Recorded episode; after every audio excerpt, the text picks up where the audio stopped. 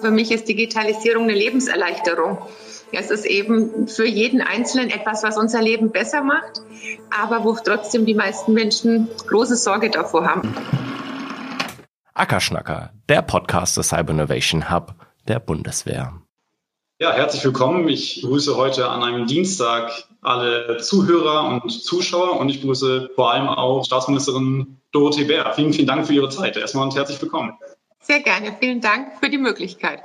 Wir haben heute eine halbe Stunde Zeit ungefähr. Ich kann jetzt schon sagen, es wäre für das, was mich alles interessieren würde oder was wir zu besprechen hätten, wahrscheinlich viel zu wenig. Trotzdem habe ich ein paar Punkte auf jeden Fall vorbereitet. Frau Bär, wir reden vor allem heute, weil wir gemeinsam Seite an Seite für die Digitalisierung in Deutschland kämpfen. Ich glaube, so kann man das sagen. Aber da habe ich vorher so ein bisschen überlegt, welches Wort hören Sie im Moment häufiger, Corona oder Digitalisierung?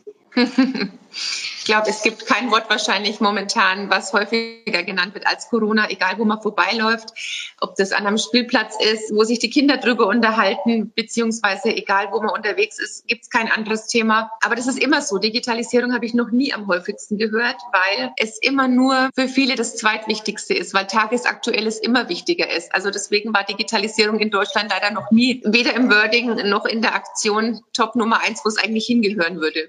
Das erinnert mich, eigentlich könnte man im Nachhinein mal bei Google Trends gucken, wie sich das vielleicht gerade so in den letzten Monaten ähm, verändert hat. Würde mich tatsächlich mal interessieren, weil ich habe eine These, dass es natürlich schon alles sehr viel mehr Drive und sehr viel mehr Aufmerksamkeit bekommt. Aber vorab vielleicht so ein bisschen zur ähm, Eingrenzung. Ich finde, das Wort Digitalisierung ist relativ schwierig auch eindeutig zu definieren. Was ist Ihre Definition davon?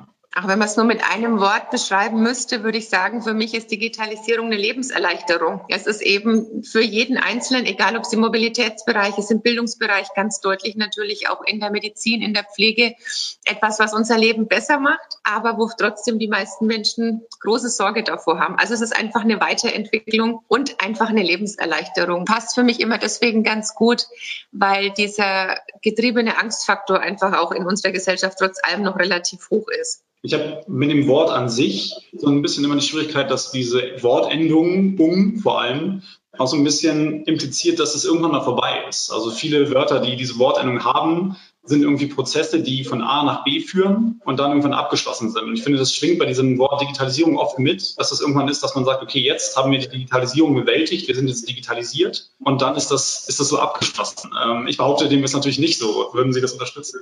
Nee, es gibt ja auch positive Wörter wie Dung zum Beispiel. Also Dünger, der hilft ja auch immer weiter und ist nicht zu Ende.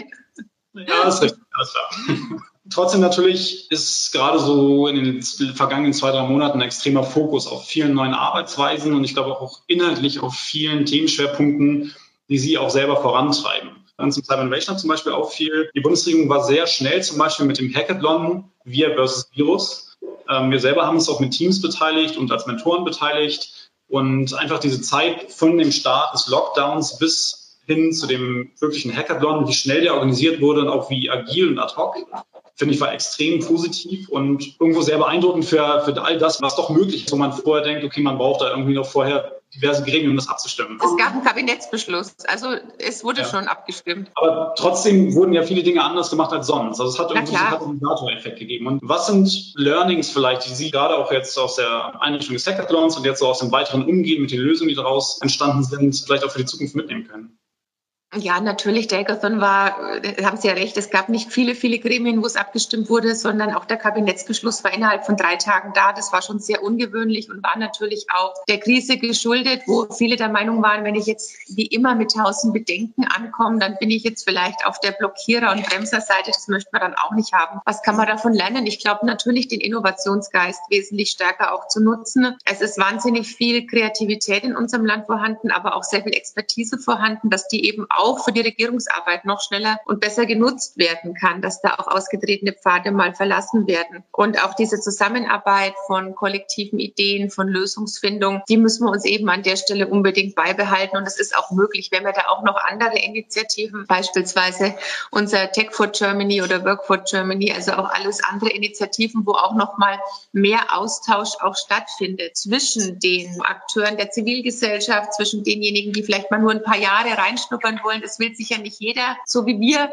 auf viele Jahre verpflichten, sondern vielleicht möchte man mal nur drei Monate oder drei Jahre irgendwo mitarbeiten. Und das ist schon sehr stark blockiert, weil in Deutschland immer so die Hauptfrage ist, oh Gott, wie binden wir Person XY oder Person YZ ein in bestimmte Aufstiegsmöglichkeiten? Wie können die Karriere machen?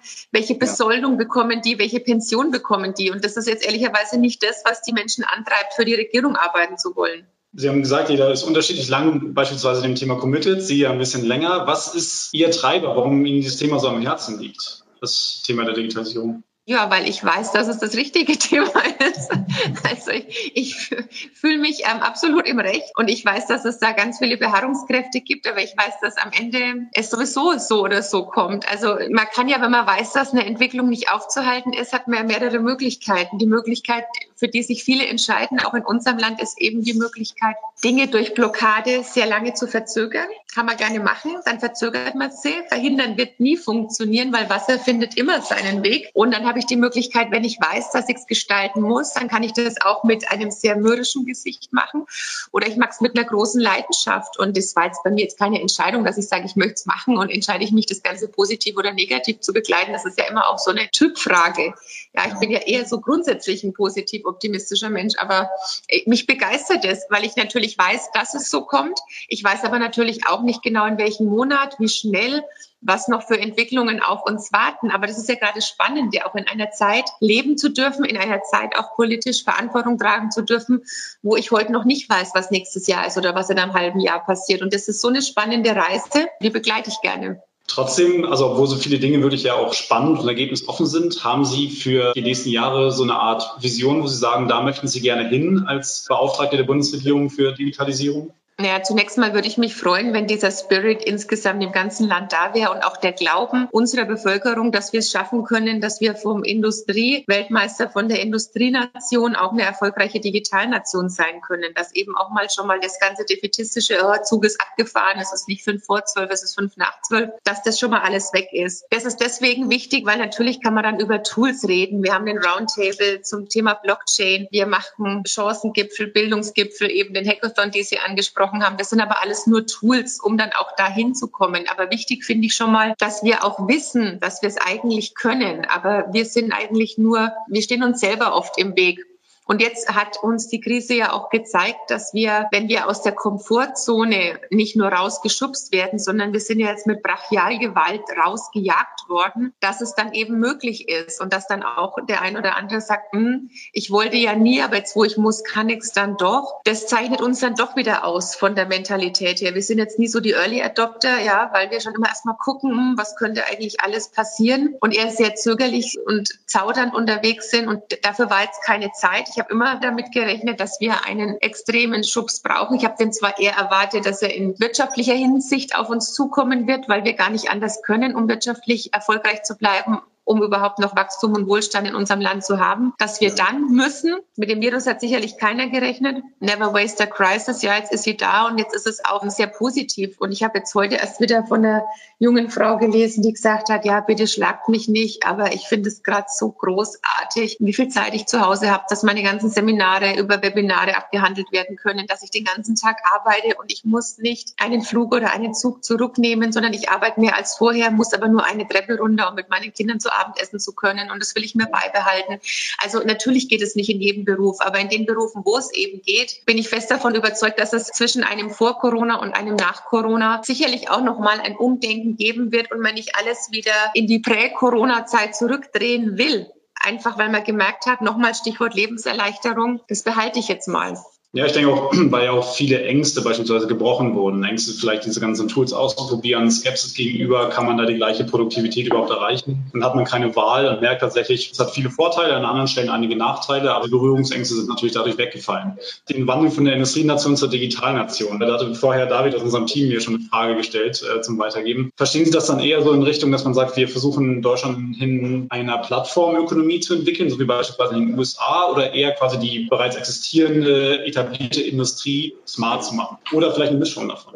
Ich glaube nicht, dass irgendwie es besser ist, wenn wir Kopien machen von irgendeinem Modell, was schon da ist und was sich auch bewährt hat. Das wird nicht wahnsinnig viel bringen. Also ich will gar kein neues Google oder kein neues Apple da erschaffen, sondern ich denke, entscheidend ist, dass das, was wir haben, auch als Industrienation, dass das weiter ausgebaut wird. Wir sind ja auch gut im Manufacturing. Ja, und früher war Made in Germany, wurde ja auf die Produkte gedruckt, um zu zeigen, Vorsicht, das kommt von den doofen Deutschen und das war ja eher als Makel gedacht und hat sich dann zum Qualitätssiegel, zum Qualitäts Qualitätsmerkmal hochgearbeitet, bis es dann wirklich auch weltweit unsere Kunst für unser Können dann auch stand. Aber ich bin fest davon überzeugt, wir haben einen wahnsinnig starken Mittelstand. Wir nennen es nur immer dooferweise Hidden Champions. Warum verstecken wir die? Sondern die müssen ja eigentlich wirklich sichtbar gemacht werden. So viel Weltmarktführer, die wir in Deutschland haben. Und durch die nächste Generation, durch IoT, Internet of Things, durch Kommunikation zwischen Maschine und Mensch oder Maschine und Maschine, dass wir es schon schaffen können, durch die Weiterentwicklung da wirklich gut zu sein, weil wir eben nicht nur Daten haben und nicht nur eine Plattform brauchen, sondern wir haben tatsächlich auch was Haptisches, was zum Anfassen und das macht uns meines Erachtens wahnsinnig stark. Ein Anwendungsbeispiel, glaube ich, wo das ganz gut zusammengeht. Softwarekomponente zusammen mit was Haptischen ist der Bereich von Drohnen. Da haben Sie jetzt vergangene Woche zusammen mit dem Verkehrsministerium den Aktionsplan für Drohnen vorgestellt. Was sind also die wichtigsten Punkte für die Roadmap oder auch wo Sie vielleicht Deutschland da positionieren wollen und am liebsten sehen würden? Naja, wichtig ist schon mal auch eine Akzeptanz zu schaffen. Ich weiß, dass die Deutschen da sehr, sehr skeptisch sind. Deswegen wird unter anderem auch noch mal sehr stark ausgebaut der ganze Bereich, was die medizinische Versorgung betrifft. Also es kann sich immer leichter einer was vorstellen, wenn man sagt, ähm, irgendein Organ wird schneller mit einer Drohne nochmal gebracht als man es jetzt mit dem Krankenwagen oder beispielsweise so machen könnte, um eine lebensrettende OP hinzubekommen. Oder wenn ich sehe, wie die Bergwacht Drohnen einsetzt, wie Drohnen eingesetzt werden, um zum Beispiel Menschen auch nicht in Gefahr zu bringen. Oder der ganze Bereich Maintenance. Also wir setzen ja Drohnen ein, zum Beispiel, um bei Brücken Risse zu finden, die man erstens mal entweder mit dem bloßen Auge eh nicht sehen würde, zweitens mal aber auch dann eine Gefahr für Leib und Leben stattfinden würde. Das ist schon mal das Thema Akzeptanz. Ja. Dann geht es aber natürlich darum, auch gesetzgeberisch tätig zu sein. Das sind wir da schon seit einigen Jahren, auch in engem Austausch mit der EASA wo ich wirklich feststellen muss, wenn ich in Brüssel unterwegs bin, dass die EASA in vielen Bereichen schneller ist und besser in der Zusammenarbeit ist, als es mit der ähm, FAA zum Beispiel ist in den USA. Also ich bin fest davon überzeugt, dass gerade bei dem Thema, ob das jetzt Drohnen sind oder ob das dann tatsächlich später auch nochmal das berühmte Beispiel der Flugtaxis ist, wo es dann auch um den Transport von Menschen geht und nicht nur von Gütern, dass wir es auch mal schaffen können, bei einem Bereich vor die Welle zu kommen. Ich kenne auch alle, die in dem Bereich arbeiten. Ich kenne auch diejenigen, die Drohnen oder Flugtaxen herstellen aus anderen Kontinenten.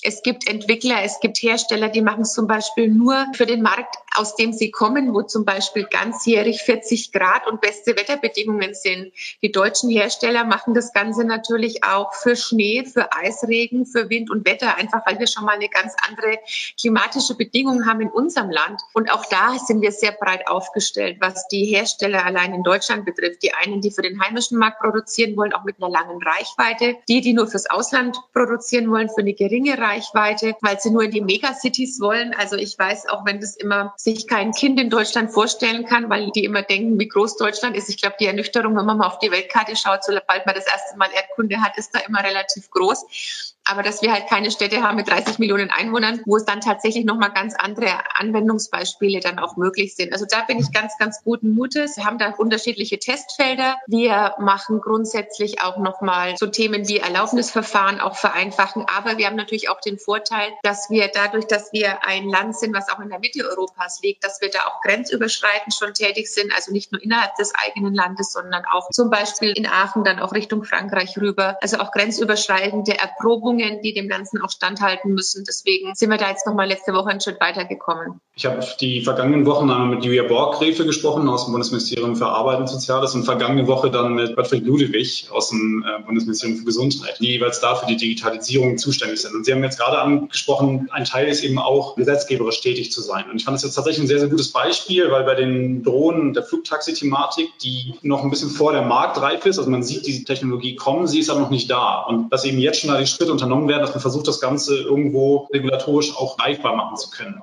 Ähm, die beiden Kollegen haben gesagt, dass es die Schwierigkeit ja auch irgendwo die Gesetzgebungsverfahren an die Geschwindigkeit der Innovation anzupassen. Wie ist da Ihr Eindruck ähm, von dem gerade vielleicht am, am, Beispiel mit den Drohnen und den Flugtaxis? Ist das was man sagt, da versucht man wirklich mit einem etwas langfristigen Tool und ähm, schwerfälligen Tool dem beizukommen? Oder haben Sie das Gefühl, dass die Prozesse das eigentlich erlauben, in der Innovationsgeschwindigkeit angepasst mitzuarbeiten? Also da sind die Innovationen schon, sie sind halt nicht im Regelbetrieb. Ich denke, das ist der ganz große Unterschied. Deswegen bieten sich schon solche Testfelder auch immer an. Sind wir schnell genug? Nee, wir sind natürlich nie schnell genug. Ich weiß aber auch nicht, ob man da den gordischen Knoten durchschlagen kann in einer Demokratie, weil es ja eigentlich schon ein Wert an sich ist, dass man viele Runden dreht und dass man nicht einfach bei de Mufti irgendwie Entscheidungen trifft.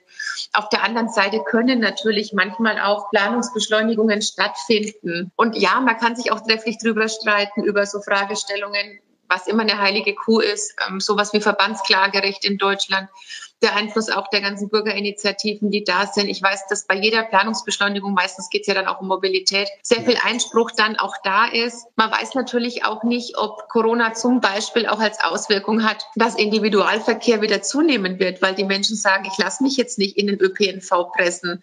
Im Moment scheint das ja so. Äh, wenn man ja. in Berlin unterwegs ist, ist das die Konsequenz gerade, ja. zumindest kurzfristig. Also ich kenne auf jeden Fall viele Berliner Familien, die ihre Autos abgeschafft haben, die sich jetzt wieder eins kaufen. Aus verschiedenen Gründen, nicht nur, weil sie eins brauchen, sondern es ist auch so ein psychologischer Faktor. Ich habe mit einer Familie gesprochen, die mir erzählt haben, dass sie plötzlich gewusst haben, es gehen keine Flüge mehr in Zug, wollen sie sich nicht mehr setzen aus Sicherheitsgründen und sie haben sich gefangen gefühlt in Berlin und sie hatten keine Chance wegzukommen. Mietwagen wollten sie nicht aus hygienischen Gründen und so weiter und so fort. Also auch so vom Kopf her. Davor davor war es für sie, hat sie gesagt, ein totales Stück Freiheit zu sagen, ich brauche kein Auto mehr. Das hat sie frei gemacht und jetzt hat sie es unfrei gemacht. Deswegen sage ich, es kann erst sein, dass sogar noch Mobilität nochmal anders organisiert werden muss, beziehungsweise wir vielleicht sogar noch mehr Verkehrswege brauchen, welche auch immer, weil eben dieses Verkehrsmittel für viele, für einige eben nicht mehr so spannend wird. Aber das nur mal so am Rande bemerkt. Da sind einfach unsere Beschleunigungen nicht schnell genug. Also ich habe selber in der letzten Legislaturperiode im Verkehrsministerium den Bundesverkehrswegeplan mitverantwortet. Der ist natürlich bis 2030 ausgelegt das ist schon relativ schnell. Die längste Ortsumfahrung, die ich mal eröffnet habe, die von der ersten Idee bis zur Umsetzung, bis zum Banddurchschneiden, das war damals im Wahlkreis von Wolfgang Schäuble, die hat ähm, 100 Jahre gedauert. Jetzt dauern die im Schnitt nicht 100 Jahre. Da kam viel zusammen. Da kam auch zusammen, dass dann plötzlich topografisch, plötzlich beim Bohren waren irgendwelche dann Gesteine gefunden, mit denen man nicht gerechnet hat. Es ist im Süden von Deutschland immer auch ein bisschen schwieriger und teurer, Autobahnkilometer oder Straßenkilometer zu bauen, als es vielleicht in, in Norddeutschland ist ist. Aber trotzdem habe ich immer so scherzhaft gesagt bei den Einweihungen, dass im Verkehrsbereich analog zur katholischen Kirche eher in Jahrhunderten gedacht wird, als dass man mal schnell was umsetzen kann. Und so ist es in ganz, ganz vielen Bereichen, weil die Beharrungskräfte da sind, weil natürlich alles immer rumgewälzt wird. Jeder kann mitreden, was viele Vorteile hat, klar, aber was natürlich auch Nachteile hat, weil es immer wahnsinnig lang dauert, auch was umzusetzen. Und man sieht es ja auch in Deutschland bei so richtigen Großprojekten, die gehen ja auch nicht schnell. Da muss ich mir gar keinen Flughafen anschauen. Man hat Stuttgart 21 gesehen, mal die Elbphilharmonie gesehen. Das sind ja auch alles Projekte, die viel, viel länger gebraucht haben, als man am Anfang dachte, dass sie dauern. Auch unsere Rüstungsprojekte, glaube ich, da so ein bisschen drunter. Das war auch einer der Trigger Points, um den Cyber Innovation Hub dann irgendwo aus der Taufe zu heben. Genauso wie gesagt, gibt es den Health Innovation Hub, Gesundheitsministerium oder die Denkfabrik Bundesarbeitsamt. Mhm. Genau. Und das sind alles so einzelne ressortspezifische Versuche, ja auch irgendwo dem so ein bisschen beizukommen. Jetzt aus Ihrer Sicht sagen Sie, dass es ein Ressource ist, ähm, weil das die speziellen Eigenheiten der Anwendungsfälle der Ressource hat? Oder sagen Sie eher, dass Sie dahin kommen möchten, dass man das auch vielleicht koordiniert und so ein paar querschnittliche Synergien in dem Zusammenhang nutzt, dass vielleicht auch viele dieser Einheiten gleiche Themen betrachten, wie zum Beispiel künstliche Intelligenz und deren Anwendungsfälle? Na gut, wir haben ja die Agentur für Sprunginnovationen gegründet jetzt in Leipzig, die sich ja als eine der beiden Agenturen jetzt nicht aus dem Sicherheitsbereich wie bei Ihnen BMVG und BMI, sondern dann eben BMWF und BMWI speist Koordiniert wird natürlich immer alles vom Kanzleramt, aber selbst wenn es noch gebündelter wäre, würden wir Ihnen ja auch den ganzen Cyberbereich nicht wegnehmen in ein eigenes Haus. Das kann man ja überhaupt nicht mehr voneinander trennen. Deswegen ist immer so diese Fragestellung, was wäre besser? Das eine wird nicht ohne das andere funktionieren. Und selbst mit einem eigenen Ministerium wäre trotzdem noch eine Koordinierung notwendig, weil nicht alle Themen rausgelöst werden, weil jedes Ministerium natürlich ein Digitalministerium sein muss. Wenn ich was komplett umstellen will, müsste man auch Dinge in Frage stellen, herstellen wie Ressortprinzip, was wir in Deutschland haben. Da müsste man ran. Das wäre eine heilige Kuh, die dringend dann geschlachtet werden müsste. Sowas kann man aber theoretisch nur machen, wenn überhaupt keiner weiß, welche Partei welches Haus besetzt und auch nicht welche Person dahinter steht, weil das ist dann sofort wieder rum. Da nimmt, lässt sich keiner was wegnehmen. Und diese Autonomie, die man eben dann auch hat in den einzelnen Häusern. Also theoretisch ist immer alles möglich, aber unser ehemaliger Fraktionsvorsitzender hat ja immer gesagt, Politik beginnt mit dem Betrachten der Wirklichkeit. Sehe ich jetzt, was Eitelkeiten und Befindlichkeiten betrifft, nicht wirklich die Lösung so auf dem Silbertablett. Vielleicht auch, Sie haben ja anfangs gesagt, Digitalisierung ist ja auch irgendwo die, eine Lebenserleichterung und eine Fähigkeit, die man sich selber schafft. Von daher vielleicht auch gut, wenn es überall einfach querschnittlich vorhanden ist äh, und nicht gebündelt irgendwo ausgelagert. Ich würde jetzt, weil wir nur noch vier, fünf Minuten Zeit haben, noch zwei, drei Publikumsfragen hinzuziehen. Dina, eine Kollegin von mir fragt, denken Sie, dass Kreativität und Innovation auch aus dem Homeoffice funktionieren? Können auch, ja, klar. Es ist immer eine Typenfrage. Also ich bin zu Hause auch sehr kreativ, aber ich habe zum Beispiel auch nie gerne in der Bibliothek gelernt. Ich habe immer zu Hause gelernt im Studium. Ich habe das nie verstanden, sich in die Bibliothek reinzusetzen. Und es gab Leute, die gesagt haben, sie können nie in ihrer Studentenbude lernen. Es ist eher eine Typenfrage. Genauso, ich habe die besten Ideen in der Dusche. Gott sei Dank dusche ich jeden Tag. Ist schon mal hilfreich. Jeder lernt anders. Einer hat ein fotografisches Gedächtnis. Einer kann im Großraumbüro arbeiten und ein anderer sagt, ich muss in meinem einzelnen stillen Kämmerchen sitzen. Ja, glaube ich, fest. Wenn man natürlich gleichzeitig drei Kinder im Homeschooling hat und auf sich allein gestellt ist, weil es an einer Person, an Mutter oder Vater hängen bleibt und der andere sich immer ins Büro rettet, dann wird es wahrscheinlich mit der Kreativität auch schwierig. Ab und zu mal auch nachdenken können, ohne dauernd von außen geflasht zu werden, ist dann vielleicht nicht das Aller, Allerhilfreichste. Eine Frage, ich ganz lustig finde, auch wenn die vielleicht im Vergleich ein bisschen hinkt. Welches Produktivitätstool würden Sie mit auf eine einsame Insel nehmen? Jetzt weiß man natürlich nicht, ob da Internetanschluss ist oder nicht, aber was ist quasi Ihr heiligstes und wichtigstes Tool im persönlichen Umgang einfach? keine Ahnung. Wahrscheinlich würde ich eher einen E-Book-Reader mitnehmen, um möglichst viel lesen zu können. Das, was sonst immer zu kurz kommt, dass man nämlich tatsächlich mal am Stück, also einen Zugriff auf quasi das ganze Wissen der Welt und das findet man natürlich am besten in Büchern. Das würde ich dann verschlingen. Okay. Und ähm, dann noch eine letzte Frage. Sie sagen selber, am liebsten arbeiten Sie mobile only. Wie funktioniert das im Arbeitsalltag zusammen mit den Behörden? Ich muss ja nicht mit so vielen Behörden zusammenarbeiten. Also von daher, ich kann mich da 0,0 beschweren. Diejenigen, mit denen ich zusammenarbeite, sind ja in der Regel jetzt auch nicht diejenigen, die das Ganze jetzt nicht unterstützen, sondern man hat ja auch so eine Allianz der Willigen und da funktioniert es eigentlich ganz gut. Und ich kann mich auch nicht beschweren, was Anbindungen betrifft oder was jetzt verschlüsselte Kommunikation betrifft das läuft. Also da sind wir schon im Kanzleramt auch ganz gut ausgestattet. Dann vielleicht als Schlussfrage noch, dann haben wir auch genau die Punktlandung um 16.30 Uhr. In ziemlich genau einem Monat ist der Digitaltag. Dieses Jahr dann auch gleich komplett virtuell. Was war da ja. der Gedanke hinter diesem Tag? Es ist ja deswegen ins Leben gerufen worden, als die CeBIT gesagt hat, sie schließt ihre Pforten man gesagt hat, mein Gott, es kann doch nicht sein. Jeder, der etwas älter ist, weiß, dass er mit Eltern dahin wollte und da quasi die Kinder die Jugend verbracht hat, weil man immer was Aufregendes erlebt hat und dass halt die CeBIT im Laufe der Jahre immer schwächer geworden ist, hat ja auch jeder gemerkt. Dass da Firmen weggeblieben sind, dass sie ihre eigenen Hausmessen gemacht haben. Also hat man überlegt, wie könnte man es schaffen. Und den Digitaltag gibt es zum Beispiel schon in der Schweiz seit drei Jahren. Da ist so der Haupthintergrund auch Technik erlebbar machen. Eigentlich sollte er letztes Jahr schon stattfinden. Das war ja auch dann der Gedanke noch vor Corona Corona zu sagen, man macht in allen Bahnhöfen, zumindest in den ganzen großen in Deutschland, wo sowieso viele Pendler den ganzen Tag sind, dass man alles zum Ausprobieren hinstellt, dass jeder mal eine VR-Brille aufsetzen kann, dass jeder mal in ein Flugtaxi steigt, dass man einfach erlebt, dass das kein Hexenwerk ist und dass es nicht wehtut, dass Digitalisierung nichts ist, wo dieser erste Schritt, diese Berührungsangst so da ist. Ja, jetzt muss er eben am 19. Juni digital stattfinden, war jetzt alles anders geplant. Aber dass Technik erlebbar wurde, haben wir Gott sei Dank ja die letzten Monate jetzt schon tatsächlich gehabt, mehr als in den Jahren davor. Vielleicht Vielleicht kann es dazu nochmal dann ausgebaut werden und es wird auch ein Leben nach Corona geben. Also kann er dann auch wieder analog und digital gleichermaßen stattfinden. Ja, und ich habe gelesen, am Freitag der CSU-Parteitag wird auch online durchgeführt. Auch da wird Technik also, erlebt.